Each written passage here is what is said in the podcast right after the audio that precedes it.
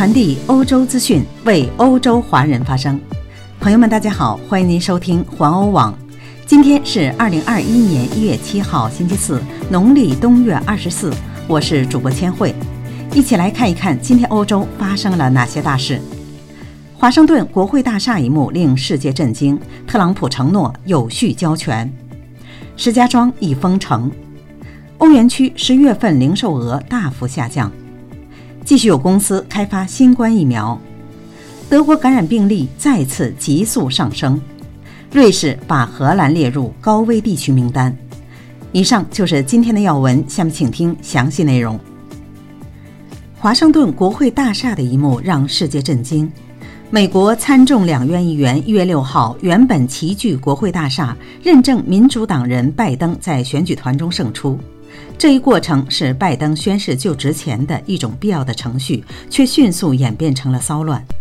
开始时，特朗普的支持者在国会外聚集，参与名为“拯救美国”的游行活动。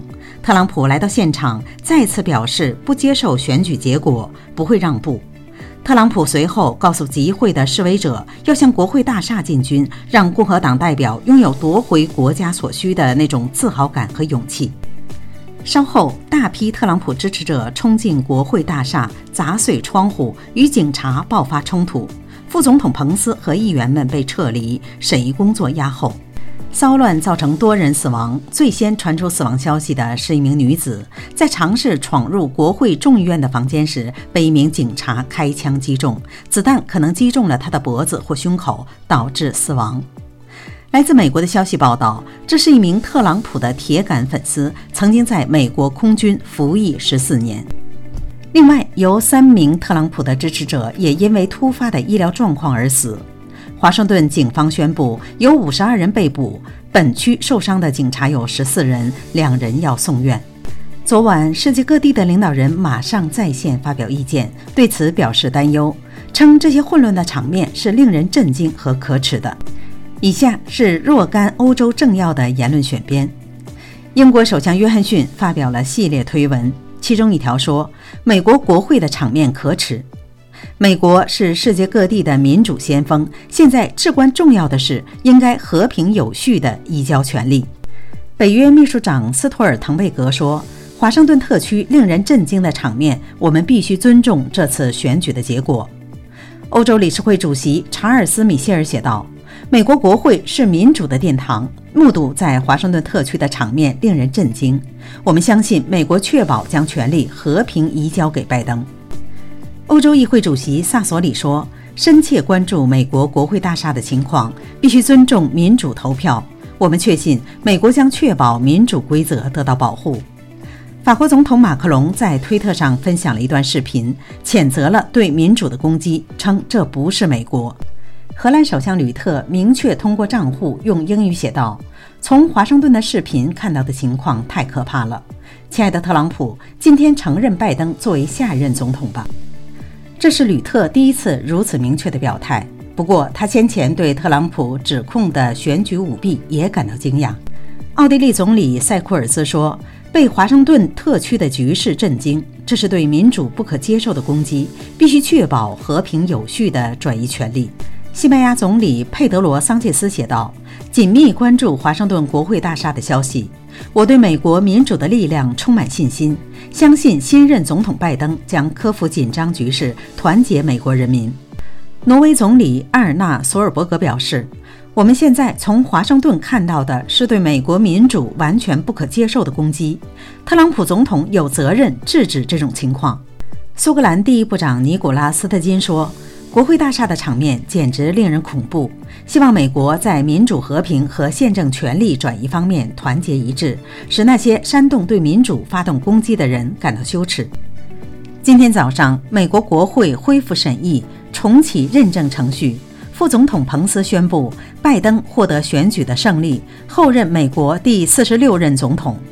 特朗普也已经同意结束总统的任期。他说：“尽管我完全不同意选举的结果，但权力将有序地转移。”不过，特朗普仍然致力于他对选举舞弊的指控。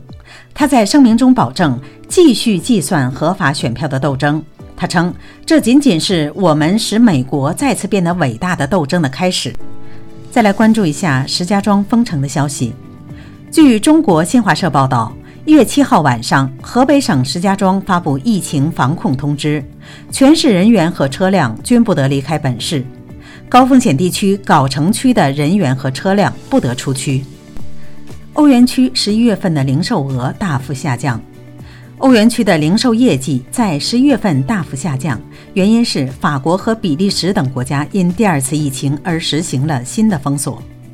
根据欧盟统计局的数据，汽车燃油的销售量明显减少，因为人们开始更多的居家生活。由于强制性的关闭商店，服装和鞋类的销售也急剧下降。总体而言，欧元区当月的销售额较十月份下降了百分之六点一，当时的销售额仍比上个月有一点四的增长。不过，网络商店的销售确实是增加了。十一月份，整个欧盟的零售额下降了百分之五，降幅最大的国家是法国，减少了百分之十八；其次为比利时，减少了百分之十五点九；奥地利减少了百分之九点九；荷兰则下降了百分之二点六。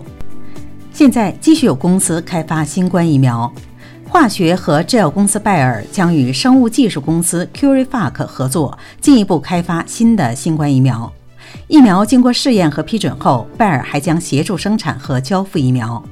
拜耳在世界许多地区都拥有分销网络，而 CureVac 则没有。CureVac 正在开发基于 mRNA 技术的新冠疫苗，该技术与辉瑞生物科技和现代疫苗所使用的技术相同。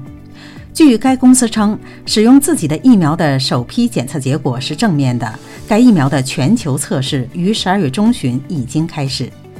CureVac 先前已与其他公司达成协议，以帮助生产疫苗。这家生物公司希望其研发的疫苗获得批准后，今年就能提供数亿剂。德国的感染病例再次急速的上升。德国疫情智库罗伯特科赫研究所星期四早上报告说，过去的二十四小时内有两万六千三百九十一例新增病例，比周三增加了约五千例。周二证实，德国的严厉的禁制措施将至少延长到一月三十一号。瑞士将荷兰列入高危地区名单。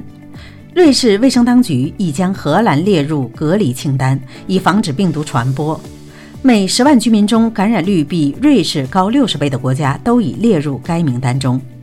任何想去瑞士的人都必须在瑞士强制隔离十天。该措施也适用于那些检测呈阴性的人。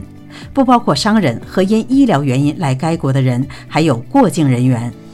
荷兰政府也强烈建议，除非确有必要，不要前往瑞士。从高风险国家返回荷兰时，旅行者必须在家庭隔离区中待上十天。好了，朋友们，今天的新闻到这里就结束了，感谢您的收听，欢迎您继续的点赞和转发，咱们明天再会。